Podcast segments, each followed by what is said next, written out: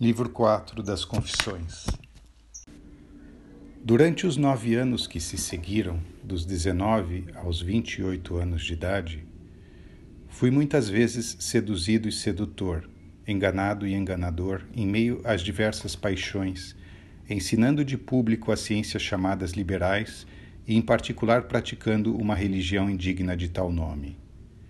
Ora soberbo, ora supersticioso, sempre vaidoso ora em busca do quimérico louvor popular, até mesmo de aplauso no teatro, e dos concursos de poesia, das disputas de coroa de feno, de espetáculos frívolos e do desregramento das paixões. Ora, desejando purificar-me dessas manchas, levava alimentos aos chamados eleitos e santos para que estes, nas oficinas de seus estômagos, fabricassem anjos e deuses que nos libertassem. Eu tinha essas opiniões e as praticava como meus amigos, enganando a eles e a mim mesmo. Riam-se de mim os orgulhosos, ainda não salutarmente humilhados e esmagados por ti, meu Deus. Mas para teu louvor não deixarei por isso de confessar minhas indignidades. Imploro me concedas que eu possa percorrer com memória fiel o caminho de meus erros passados, oferecendo-te sacrifícios de júbilo. Senti o que eu sou para mim, senão um guia a caminho do abismo. Que sou eu quando tudo me corre bem, senão alguém que te suga o leite e se nutre de ti, ó alimento incorruptível? E que venha a ser o homem qualquer homem, visto que é apenas homem. Zombem de nós os fortes e poderosos, nós miseráveis e fracos, não cessaremos de nos confessar a ti. Capítulo 2 Naqueles anos eu ensinava retórica. Vencido pelas paixões, vendia tagarelices para ensinar a ganhar causas. Todavia, Senhor, tu bem sabes que eu preferia ter bons discípulos. No verdadeiro sentido da palavra e sem artimanha, eu lhes ensinava artifícios úteis dos quais pudessem um dia usar, não contra a vida de um inocente, mas quem sabe para salvar a vida de um culpado. E tu, meu Deus, via de longe meus tropeços nesse caminho escorregadio, vias também no meio de densa fumaça algumas centelhas de fidelidade que oferecia aos discípulos que, como eu, amavam a vaidade e buscavam o que é falso. Durante esses anos, eu vivia em companhia de uma mulher, a quem não estava unido por legítimo matrimônio, mas que a imprudência de uma paixão inquieta me fez encontrar.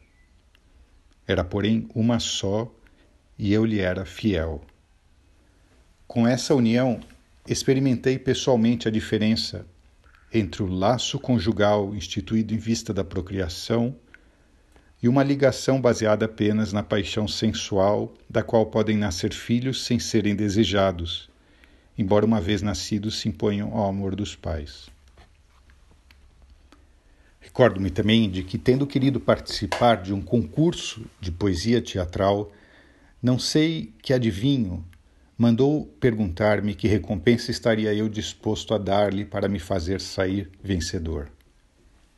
Eu lhe respondi que detestava e desprezava práticas tão abomináveis e que não deixaria imolar nem mesmo uma mosca pela minha vitória, ainda que a coroa fosse de ouro puro. Ele de fato se prontificava a matar animais como sacrifícios e julgava evidentemente com tais homenagens invocar para mim o auxílio dos demônios. Mas não foi por amor à tua pureza, Deus da minha alma, que repudiei esse crime, pois não sabia Marte quem só conhecia os esplendores materiais. Uma alma que suspira por essas falsidades, acaso não comete adultério longe de ti, não se apoia em mentiras e apacenta ventos? Eu não queria que por mim se imolassem vítimas aos demônios, mas eu me imolava a eles pela superstição. De fato, que significa apacentar ventos, se não apacentar os espíritos diabólicos? Isto é, dar-lhes com nossos erros motivos para alegrias e zombarias. Capítulo 3 por isso, eu não cessava de consultar esses embusteiros denominados astrólogos, que pareciam não sacrificar nem dirigir preces aos espíritos para adivinhar o futuro. Todas as práticas desse gênero são coerentemente rejeitadas e condenadas pela verdadeira piedade cristã.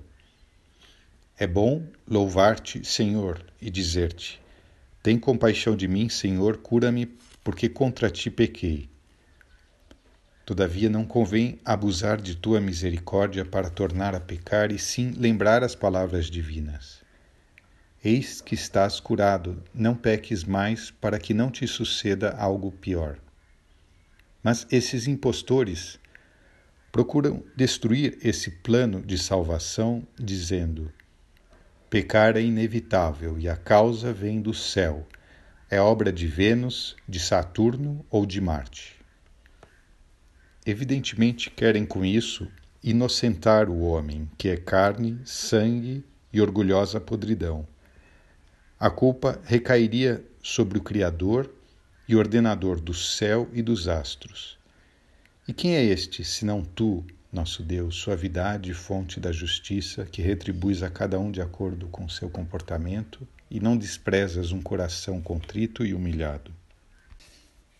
Ora, vivia nesse tempo um homem sagaz, ótimo e famoso médico substituindo o cônsul, mas não como médico, com suas próprias mãos colocou sobre minha cabeça insana a coroa pela qual eu lutara. Esse gênero de doença, só tu és o médico que o curas, tu que resistes aos soberbos e dás a graça aos humildes. Contudo, mesmo através desse ancião, não me abandonaste nem deixaste de me curar a alma. À medida que aumentava a nossa intimidade, eu me tornava mais assíduo e atento às conversas dele, destituídas de palavras rebuscadas, porém ao mesmo tempo agradáveis e profundas pela riqueza de pensamento. Quando ele soube pelas minhas conversas que eu me dedicava ao estudo dos livros de horóscopo, com paternal bondade me aconselhou a lançá-los fora e não despender em coisas vãs o tempo e o trabalho necessário a coisas mais úteis. Contou que também ele fizera tais estudos e que na juventude chegara a pensar em fazer disso uma profissão. Se havia entendido Hipócrates, poderia também entender esses livros. No entanto, decidiu abandonar tais estudos para seguir a medicina por tê-los achado completamente falsos e não querer, como homem honesto, ganhar o pão à custa de enganar as pessoas. E acrescentou: mas tu tens a retórica que te oferece uma posição social e cultivas essas falsidades apenas por prazer e não por necessidade econômica. Com mais razão deves crer em quem as estudou a fundo com a intenção de fazer delas o seu único sustento. Perguntei-lhe então por qual motivo muitos presságios se realizavam. Respondeu-me como pôde que era pela força do acaso presente por toda parte na natureza. Se alguém, explicava ele, consultando por acaso qualquer poeta que canta e pensa uma coisa totalmente diversa, muitas vezes depara um verso extraordinariamente adequado à preocupação do momento.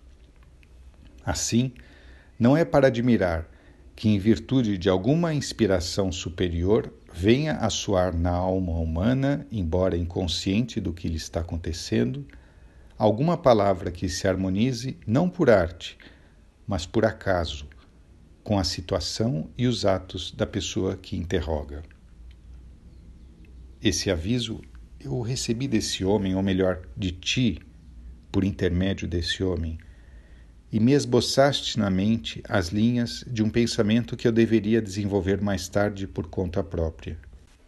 Mas nesse momento, nem ele nem meu caríssimo Nebrídio, jovem muito bom e reto, que costumava rir de qualquer gênero de adivinhação, conseguiram persuadir-me a livrar-me disso. Porque, mais do que eles, influenciava-me a autoridade daqueles autores. Também eu ainda não havia encontrado prova evidente, como desejava, que me mostrasse sem ambiguidades que as predições dos astrólogos consultados atingiam a verdade por acaso ou por sorte, e não pela arte da observação dos astros. Capítulo 4 Na época em que eu começava a ensinar na cidade em que nasci, travei relações com um amigo que, tendo os mesmos interesses de estudo, veio a ser muito querido. Era da minha idade e estava como eu na flor da juventude. Crescemos juntos desde meninos, fomos colegas de escola e de folguedos, mas só então tornou-se verdadeiramente meu amigo, embora não fosse essa a verdadeira amizade, pois a amizade só é verdadeira quando une pessoas ligadas a ti, pelo amor derramado em nossos corações pelo Espírito Santo que nos foi dado. Todavia, essa amizade, amadurecida ao calor dos mesmos interesses, era para mim cheia de suavidade. Eu o desviara da verdadeira fé que ele, ainda jovem, professava um tanto superficialmente, e o arrastara para superstições falsas e perniciosas que tantas lágrimas por minha causa custaram à minha mãe. Suas ideias, como as minhas, incidiam no erro e eu não podia passar sem ele. Mas eis que alcançaste os fugitivos, Senhor Deus das vinganças, e ao mesmo tempo fonte de todas as misericórdias que converte os homens a ti pelos caminhos mais estranhos. Levaste-o desta vida quando apenas um ano se passara nessa amizade, a mais doce de todas as suavidades da minha vida. Quem poderá sozinho enumerar os teus louvores, ainda que reduzidos aos que apenas ele experimentou? Que fizeste então, ó meu Deus? Como é impenetrável o abismo de tuas decisões. Atacado pela febre, permaneceu por muito tempo inconsciente, banhado em suores mortais. Como não havia esperança de salvá-lo, foi batizado à revelia sem que eu me importasse com isso, persuadido como estava de que seu espírito reteria o que de mim recebera, de preferência ao que lhe fora feito sobre o corpo inconsciente. Sucedeu, porém, exatamente o contrário. Recobrou ânimo e, fora de perigo, logo que pudemos conversar, o que aconteceu imediatamente mal pôde falar, pois não me afastava de seu lado, de tal maneira estávamos ligados um ao outro, Tentei pôr em ridículo diante dele o batismo que recebera sem a colaboração do pensamento e dos sentidos. Ele já fora informado de tê-lo recebido. Eu estava certo de que ele se riria disso comigo. Mas, pelo contrário, olhou-me aborrecido como a um inimigo e, com extraordinária e veemente franqueza, avisou-me de que não falasse desse modo se quisesse ser meu amigo. Estupefato e perturbado, preferi não manifestar no momento a minha reação até que se restabelecesse e recobrasse as forças para depois tratar do assunto a meu modo. Ele, porém, foi arrancado da minha loucura para ser conservado junto a ti para minha consolação. Poucos dias mais tarde, estando eu ausente, a febre voltou e ele morreu. O sofrimento encheu-me de trevas o coração e eu não via senão a morte em toda parte. A pátria tornou-se para mim tormento. A casa paterna, motivo incrível de infelicidade e tudo o que tivera em comum com ele, agora sem ele, transformava-se em sofrimento ilimitado. Meus olhos o procuravam por toda parte sem encontrá-lo. Odiava o mundo inteiro, aborrecia-me porque o amigo não mais existia e ninguém podia dizer-me: aí vem ele, como quando em vida se ausentava por algum tempo. Tornei-me um grande problema para mim mesmo e perguntava à minha alma por que estava tão triste e angustiado, mas não tinha resposta. Se eu lhe dizia, confie em Deus, ela não me obedecia e com razão, pois a pessoa queridíssima que havia perdido era melhor e mais real que o fantasma no qual eu pedia que ela esperasse. Somente as lágrimas me eram doces e substituíam o amigo no conforto do meu espírito. Capítulo 5 Agora, Senhor, tudo já passou e o tempo aliviou a ferida. Aproximando de tua boca o ouvido do meu coração, poderia ouvir de ti que és a verdade, por qual razão o pranto é doce aos infelizes. Embora presente em toda parte, repeliste para longe de ti a nossa miséria? Permaneces em ti mesmo enquanto nos revolvemos nas provações? No entanto, se não chorássemos diante de teus ouvidos, nada restaria de nossa esperança. Como é que acontece colher da amargura da vida os doces frutos do gemido, do pranto, dos suspiros e dos lamentos? A doçura nasce talvez da esperança de que nos escutes? Tal acontece justamente nas orações animadas que são do desejo de chegarem a Ti mas também no sofrimento por uma perda, num luto como aquele que me oprimia então. Não esperava, é claro, que meu amigo ressuscitasse, nem era isso que minhas lágrimas pediam. Eu apenas sofria e chorava. Era um infeliz e tinha perdido minha alegria. Talvez o pranto amarga realidade de alívio na medida que nos aborrecemos dos prazeres de que antes gozávamos? Capítulo 6 Mas por que falar de tudo isso? Não é este o momento para indagações, mas de confessar-me a ti. Eu era infeliz, como infeliz é todo espírito subjugado pelo amor às coisas mortais, cuja perda o dilacera e então deixa perceber a extensão da infelicidade que já o oprimia antes de perdê-las. Assim me encontrava eu nessa ocasião, e chorava lágrimas amargas e me consolava na amargura. Desse modo era infeliz e essa vida infeliz era agora para mim mais cara que o amigo perdido. Sim, eu teria desejado mudar de vida, mas não aceitaria perdê-la para rever o amigo.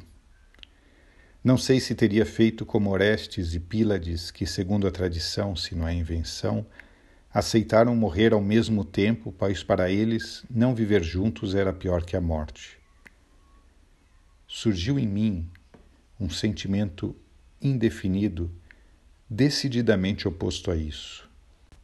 Tratava-se de um profundo desgosto pela vida, aliado ao grande medo de morrer.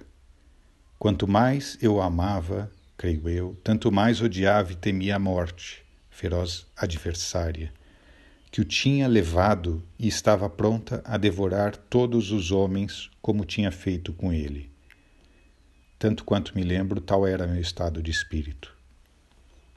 Eis o meu coração, ó meu Deus, ele por dentro.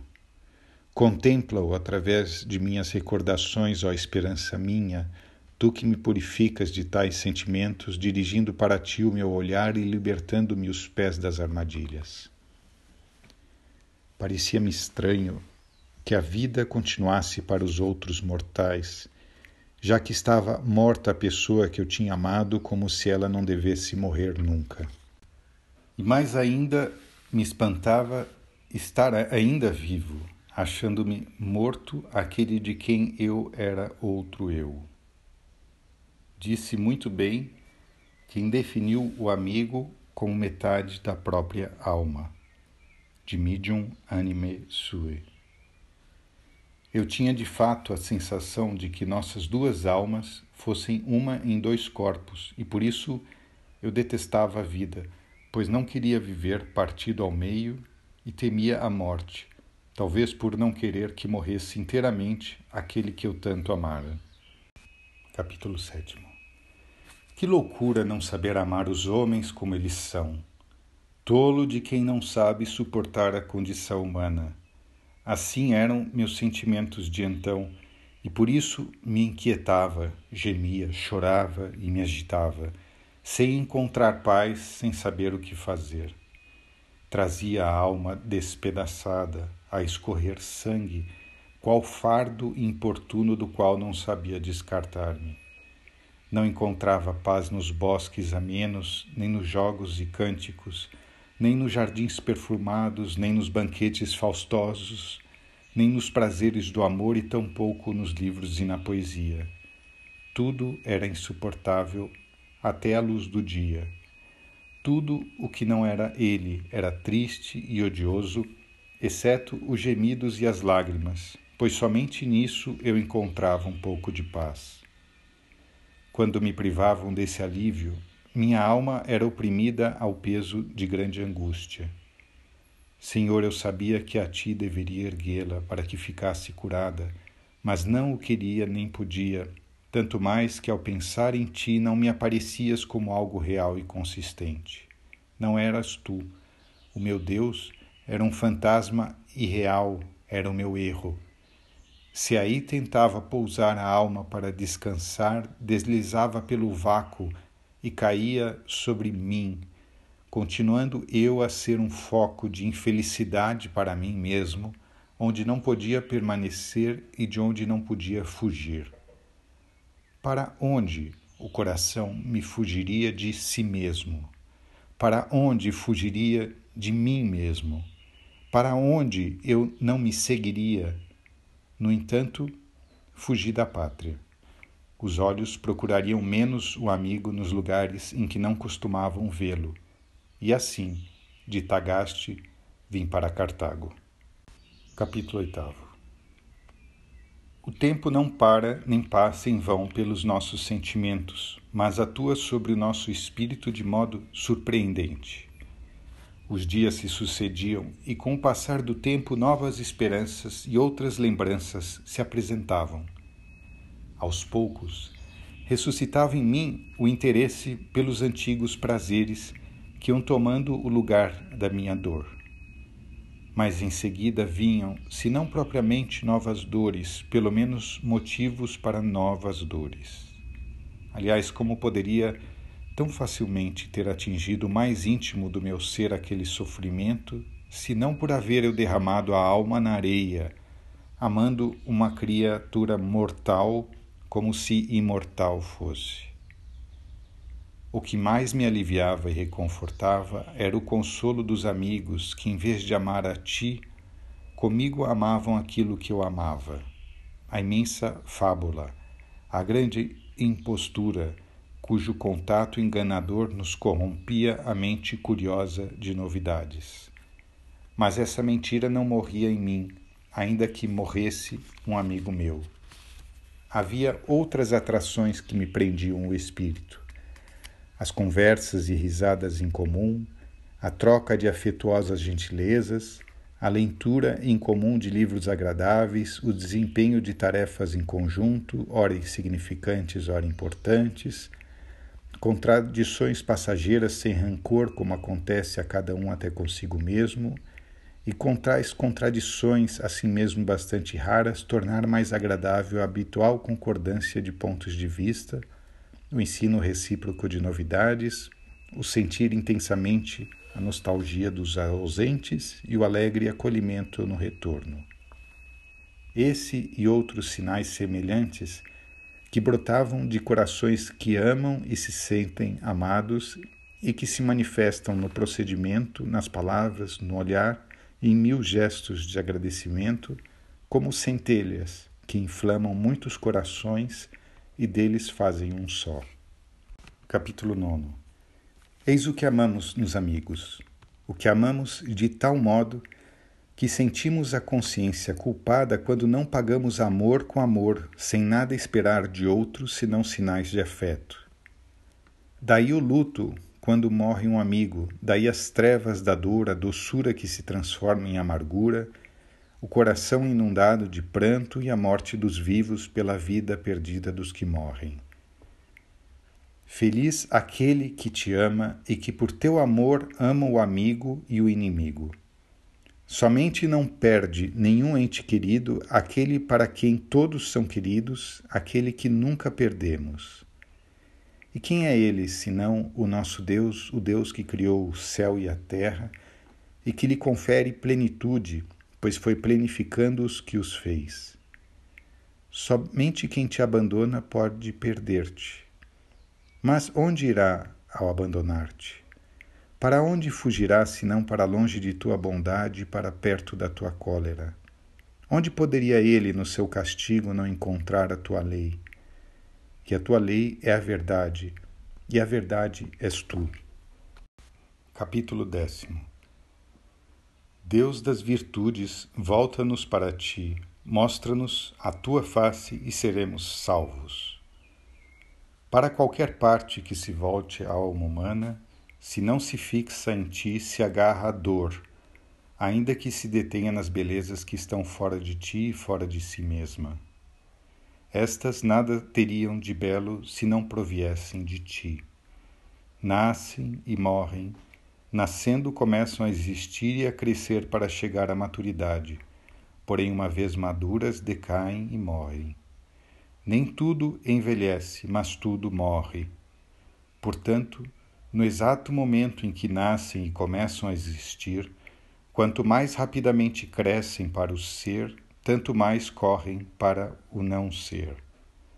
Tal é a condição que lhes impuseste, por serem partes de coisas que não existem simultaneamente. São coisas que, desaparecendo e sucedendo-se umas às outras, compõem o universo. Também assim se realiza a fala, através de sinais sonoros, e o discurso não seria completo se cada palavra, depois de pronunciada, não morresse para deixar lugar a outra. Que minha alma te louve por tudo isso, ó meu Deus, Criador de todas as coisas, mas a elas não se deixa apegar por amor aos sentidos. Elas caminham para o seu destino para deixarem de existir e dilaceram a alma com paixões pestilentas, porque o desejo da alma é existir e repousar no objeto que ama. Mas ele não encontra lugar de repouso nas coisas, porque não são estáveis, fogem.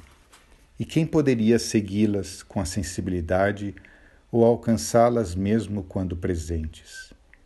Os sentidos são lentos, precisamente por serem carnais, tal é a condição deles servem a outros fins para os quais foram feitos, mas não podem impedir que as coisas corram desde o seu devido princípio ao seu devido destino.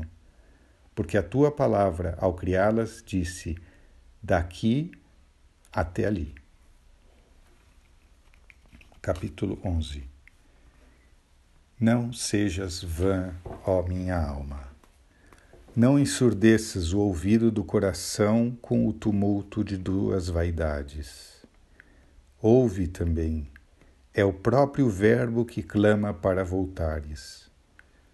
O lugar do repouso imperturbável está onde não se renuncia ao amor se este não recua. Eis que estas coisas passam para deixar lugar a outras e de todas essas partes se forma o universo das realidades inferiores. Porventura eu me afasto de um lugar para outro, diz o Verbo de Deus. Fixa nele a tua morada, confia-lhe tudo o que dele recebes, ó minha alma já cansada de tantos enganos. Entrega à verdade tudo o que da verdade tens recebido e nada perderás. Reflorirá tudo o que em ti estiver apodrecido, todas as tuas doenças serão curadas, as tuas fraquezas serão reparadas, renovadas estarão estreitamente ligadas a ti e não te arrastarão para o abismo, mas subsistirão contigo junto a Deus que é sempre estável e presente. Por que te deixas perverter e segues a tua carne? que ela se converta e te siga. O que ela te faz sentir são apenas partes de um todo que ignoras e que, no entanto, te deleitam. Mas se os sentidos do teu corpo fossem capazes de compreender o todo e não tivessem sido para teu castigo rigorosamente limitados a uma parte do todo, desejarias que passasse tudo quanto existe no presente para melhor saboreares o conjunto. Ora, igualmente pelos sentidos é que ouves tudo o que se diz, e naturalmente não desejas que parem as sílabas, pelo contrário, que passem rapidamente e outras se sucedam, e assim possas compreender o pensamento. O mesmo acontece com as partes, que formando um todo não são coexistentes. percebidas em conjunto, dão mais prazer do que cada uma separadamente. Todavia, melhor ainda é aquele que criou todas as coisas, o nosso Deus, que não passa, pois nada se sucede a ele. Capítulo 12 Se te agradam os corpos, louva a Deus por eles e dirige o teu amor a quem os criou para não lhe desagradares ao encontrar prazer em tais criaturas. Se te agradam as almas, ama elas em Deus, pois são também mutáveis e somente nele tornam-se estáveis. De outro modo passariam e pereceriam. Portanto, é em Deus que deve amá-las. Leva-as contigo até Ele, dizendo-lhes: Amemos, amemos a Deus. Foi Ele, o Criador dessas realidades, e delas não está longe pois não as abandonou depois de criá-las. Dele elas vêm e nele existem. Ele está onde se saboreia a verdade. Ele está no íntimo do nosso coração, mas o coração se afastou dele. Voltai aos vossos corações pecadores e ligai-vos àquele que vos criou. Firmai-vos nele e sereis estáveis. Repousai nele e tereis a paz. Por que ir à procura de sofrimento? Aonde quereis ir? O bem que amais procede dele, mas só é bom e suave quando para ele é dirigido. Torna-se justamente amargo, porque se abandonamos a Deus, torna-se injusto amar aquilo que dele deriva. Por que percorrer ainda esses caminhos ásperos e difíceis? A paz não está onde a procurais, Procurai o que procurais, mas não está onde procurais. Procurais a vida na região da morte. Como poderá haver vida feliz onde nem sequer existe vida? Desceu até nós a nossa vida, a vida verdadeira. Tomou sobre si a nossa morte para matá-la com a superabundância de sua própria vida e com voz de trovão chamou para que voltássemos a ele ao lugar inacessível de onde veio até nós, entrando primeiro no seio da Virgem para unir-se à natureza humana, à carne mortal, para torná-la imortal. E de lá, como o esposo que sai da câmara nupcial, exulta como um herói para percorrer o caminho. Não se deteve, mas correu clamando com palavras, com obras, com a própria morte, com a vida, com a descida aos infernos, com a ascensão, para que retornássemos a Ele. Para isso havia descido e para isso tornou a subir e desapareceu da nossa vida para que entremos no coração e aí o encontremos. Partiu de fato, mas ei-lo aqui. Não quis estar conosco muito tempo, mas não nos abandonou. Partiu para o lugar de onde nunca se retirou porque o mundo foi feito por ele e ele estava neste mundo, e veio a este mundo para salvar os pecadores. É a ele que se confessa a minha alma, e é ele quem lhe dá a cura, porque foi contra ele que ela pecou. Ó homens, até quando sereis duro de coração? Será possível que depois que a vida desceu sobre a terra não queirais subir e viver? Mas para onde subis, se já estais no alto, abrindo a boca contra o céu? Descei a fim de subirdes para Deus, pois caístes, elevando-vos contra Ele. Dize estas coisas a eles, ó minha alma, a fim de que chorem neste vale de lágrimas. Leva-os assim consigo até Deus pois é o Espírito de Deus que te inspira essas palavras se as pronuncias ardendo no fogo da caridade. Capítulo 13 Ignorando tudo isso, eu amava as belezas terrenas e caminhava para o abismo, dizendo a meus amigos: Amamos por acaso algo que não seja o belo? E o belo que é o belo, o que é a beleza? O que é que nos atrai e nos liga aos objetos que amamos? Se não tivessem harmonia e encanto, não seríamos atraídos. E via e observava então que num corpo uma coisa é a beleza no seu todo, e outra é a sua sintonização com os outros corpos. Isso é a harmonia tal como a parte em relação ao todo, o calçado em relação ao pé e coisas semelhantes. Essa consideração brotou-me no espírito, do fundo do coração, e por isso escrevi alguns livros, não sei se dois ou três, sobre a beleza e a harmonia.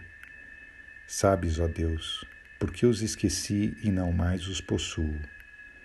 Eles me desapareceram, não sei como. Capítulo 14 Que motivo, Senhor Deus meu, me levou a dedicar esses livros ao orador romano Iério? Não conhecia pessoalmente, mas o estimava pela grande fama de seu saber e porque me agradaram palavras suas que eu ouvira. Estimava-o, sobretudo, por agradar a outros, que o cumulavam de louvores e se admiravam de que um sírio de nascimento célebre na oratória grega se tornasse também orador notável na língua latina e profundo conhecedor de questões relativas à filosofia. Portanto, pode-se amar e louvar a um homem, ainda que distante. Mas esse amor, que sai da boca de quem louva entrará no coração de quem ouve? Claro que não. Mas no amor de um se acende o amor do outro. Ama-se a pessoa elogiada quando se está persuadido de que tais louvores não nascem da adulação, mas do amor de quem elogia. Desse modo eu amava então aos homens de acordo com a opinião dos homens, e não de acordo contigo, ó meu Deus. Pelo teu juízo ninguém é enganado. Por que então eu não louvava a Iério como se elogia um cocheiro famoso ou um célebre caçador ídolo de multidões? E sim, de maneira diferente, isto é, com seriedade e conforme eu próprio desejaria ser louvado. Certamente eu não desejava ser louvado e amado como os atores, embora também os louvasse e os amasse. Minha preferência era ser personagem obscura mais do que ser famosa desse modo, ser odiada mais do que ser objeto de amor de tal gênero. Como se distribuem na mesma alma a força tão diferente de amores tão variados? Como se pode amar nos outros aquilo que se detesta e não se quer para si, sendo embora igualmente homens? Ama-se um bom cavalo embora não querendo ser igual a ele, ainda que fosse possível. Mas não se pode dizer o mesmo de um ator que participa de nossa natureza. Será então que eu amo no homem aquilo que detesto ser, mesmo sendo homem também eu? O homem é realmente um grande mistério, mas tu, Senhor, conheces até o número de seus cabelos sem que se percam só e, no entanto, os cabelos são muito mais facilmente enumeráveis do que as afeições e os sentimentos do coração. Aquele orador pertencia à espécie de homens que eu amava tanto a ponto de desejar ser como ele. Eu andava cheio de orgulho e vagueava de um lado para outro ao sabor do vento enquanto ocultamente me dirigias. Como podia saber e como posso confessar-te com plena certeza que eu amava aquele homem mais pelo amor de quem o louvava do que pelos motivos pelos quais ele era louvado. Se em vez de o louvarem essas mesmas pessoas o tivessem censurado, se tivessem dito dele as mesmas coisas, porém com ar de crítica e desprezo, não me teria inflamado de entusiasmo por ele. No entanto, os fatos não teriam sido diferentes, nem ele teria sido outra pessoa, somente teria sido outro sentimento dos narradores. Eis a condição da alma fraca, que ainda não aderiu solidamente à verdade. Vai volta, avança e retrocede conforme sopra o vento das palavras de quem exprime uma opinião. Ofusca-se a luz e não mais se enxerga a verdade e ei-la que está diante de nós. Para mim teria sido muito importante que aquela personagem tivesse conhecido o meu estilo e os meus estudos. Uma aprovação sua teria estimulado o meu entusiasmo, ao passo que sua reprovação ter-me-ia apunhalado o coração vazio e carente de tua firmeza. No entanto, contemplava com íntima satisfação a obra a ele dedicada sobre a beleza e a harmonia, e a admirava sem que ninguém mais comigo a louvasse. Capítulo 15 Eu, porém, ainda não percebia o fulcro de tão grandes coisas na tua sabedoria, ó Deus inipotente, o único que opera maravilhas. Meu espírito percorria as várias formas corpóreas e definia como belo o que é bem feito em si e como apto o que convinha a outro, o qual distinguia e definia e confirmava com exemplos materiais. Voltei-me então para a natureza da alma, mas a falsa opinião que tinha sobre as coisas espirituais impedia-me de ver a verdade.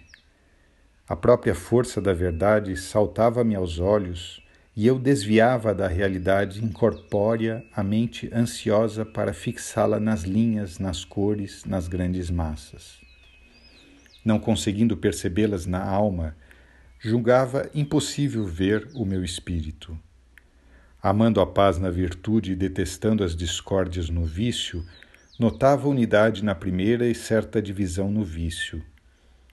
Parecia-me que nessa unidade residia a alma racional essência da verdade e do sumo bem, enquanto nessa divisão percebia o princípio da vida irracional e não sei que substância e que essência do sumo mal, que para mim, miserável, era não somente substância, mas vida, embora esta não procedesse de ti, meu Deus, de quem provém todas as coisas. À primeira eu dava o nome de mônada, enquanto inteligência assexuada, e díade a segunda, enquanto ira no delito e prazer no vício. Eu não sabia o que dizia. Não sabia, de fato, não havia compreendido que o mal não é substância, nem é a inteligência bem supremo e imutável. Assim como surge o crime quando o impulso espiritual que move nossas ações é corrupto, e se manifesta com arrogância e tumulto, ou se pratica o vício quando não se refreiam as paixões que alimentam os prazeres físicos, assim também, se a alma racional é corrompida, os erros e opiniões falsas contaminam a existência. E viciada estava então a minha alma, ignorando que, não sendo ela mesma a essência da verdade, Outra luz deveria iluminá-la se quisesse participar da verdade. És tu, Senhor, a minha lâmpada. Iluminarás, ó Deus, as minhas trevas, pois de tua plenitude todos nós recebemos. Tu és a luz verdadeira que ilumina todo homem que vem a este mundo, pois em ti não há mudança nem sombra momentânea. Esforçava-me, porém, por aproximar-me de ti, mas tu me repelias para que eu provasse a morte, pois resistes aos soberbos. Haverá soberba maior que afirmar com inaudita loucura ser eu igual a ti por natureza? Ora, sendo eu mutável, o que para mim era evidente, pois desejava ser sábio para de pior passar a melhor, preferia imaginar-te mutável também tu, a imaginar-me diferente do que és. E assim me repelias e resistias à minha vaidade e obstinação. Fixava a imaginação em formas corpóreas. Era carne e acusava a carne. Era um sopro errante e não me decidia a voltar a ti, e andava vagando por quimeras que em ti não existem nem em mim nem nos corpos materiais não eram criações de tua verdade, e sim fruto das minhas ficções que as imaginavam corpóreas. Eu dizia a teus humildes fiéis, meus concidadãos, de cujo meio encontrava-me inconscientemente exilado, dizia-lhes com tola petulância: por que deveria a alma criada por Deus enganar-se? e não tolerava que me retrucassem. Por que deveria então Deus enganar-se? Preferia sustentar que a tua imutável natureza era fatalmente condenada ao erro, a confessar que a minha mutável, se tivesse desencaminhado por livre vontade, tivesse ficado sujeita ao erro por castigo. Tinha cerca de 26 ou 27 anos quando escrevi aqueles livros, revolvendo no pensamento imagens materiais que me zumbiam aos ouvidos do coração. Ó doce verdade, era tua doce melodia interior que eu escutava ao meditar sobre o belo e o apto. Desejava ouvir-te e ficar contigo tomado de alegria, ouvindo a voz do esposo, mas não o podia, porque as vozes do erro arrastavam-me para fora e o peso da soberba me precipitava no abismo. Não me concedias ao ouvido o gozo e a alegria nem podiam meus ossos rejubilar-se, pois não tinham ainda sido humilhados. Capítulo 16 De que me servia ter lido e compreendido sozinho aos vinte anos a obra de Aristóteles intitulada As Dez Categorias que me vieram às mãos? Quando meu mestre de retórica em Cartago e outras pessoas consideradas eruditas citavam esse nome com ênfase, eu ficava atônito e ansioso como diante de uma realidade grandiosa e divina. Conversando sobre o assunto com alguns que confessavam tê-las com dificuldade compreendido mediante explicações de mestres cultíssimos, não só por palavras, mas através de desenhos traçados na areia, nada mais me puderam ensinar que eu já não tivesse aprendido na simples leitura particular. Parecia-me que o livro era suficientemente claro ao falar das substâncias, tais como o homem, e das propriedades das substâncias, tais como a forma exterior do homem, sua estatura, quanto médio, parentesco, de quem é irmão, ou então o lugar onde vive, quando nasceu, se está em pé ou sentado, calçados, os pés ou armado, agente ou paciente de uma ação, enfim, todas as inúmeras qualidades compreendidas nas nove categorias, das quais dei algum exemplo, e na própria categoria de substância. Para que me servia tudo isso? Até me prejudicava, pois, julgando que tudo estava incluído nos dez atributos, esforçava-me por conceber-te da mesma maneira, ó meu Deus, tu que és admiravelmente simples e imutável. Acreditava que tua grandeza e tua beleza subsistissem em ti como os acidentes nas substâncias, por exemplo, nos corpos. Mas tu és a própria grandeza e a própria beleza. Os corpos, pelo contrário, não são grandes e belos pelo simples fato de serem corpos, pois, ainda que fossem menos grandes e menos belos, não deixariam de ser corpos era falso e não verdadeiro o que eu pensava de ti, invenção de minha miséria, em lugar da verdadeira realidade de tua beatitude. Tinhas ordenado que a terra produzisse para mim espinhos e cardos, e que eu comesse o pão com o suor do meu rosto, e era o que me acontecia. Mas, sendo escravo das piores paixões, de que me servia ter lido e compreendido por mim mesmo todos os livros que pudesse ler sobre as artes chamadas liberais? Comprazia-me neles, sem perceber de onde provinha tudo o que encerravam de certo e verdadeiro. Voltava as costas à luz e a face aos objetos por ela iluminados, e assim o meu rosto com que os via iluminados, não era ele próprio iluminado.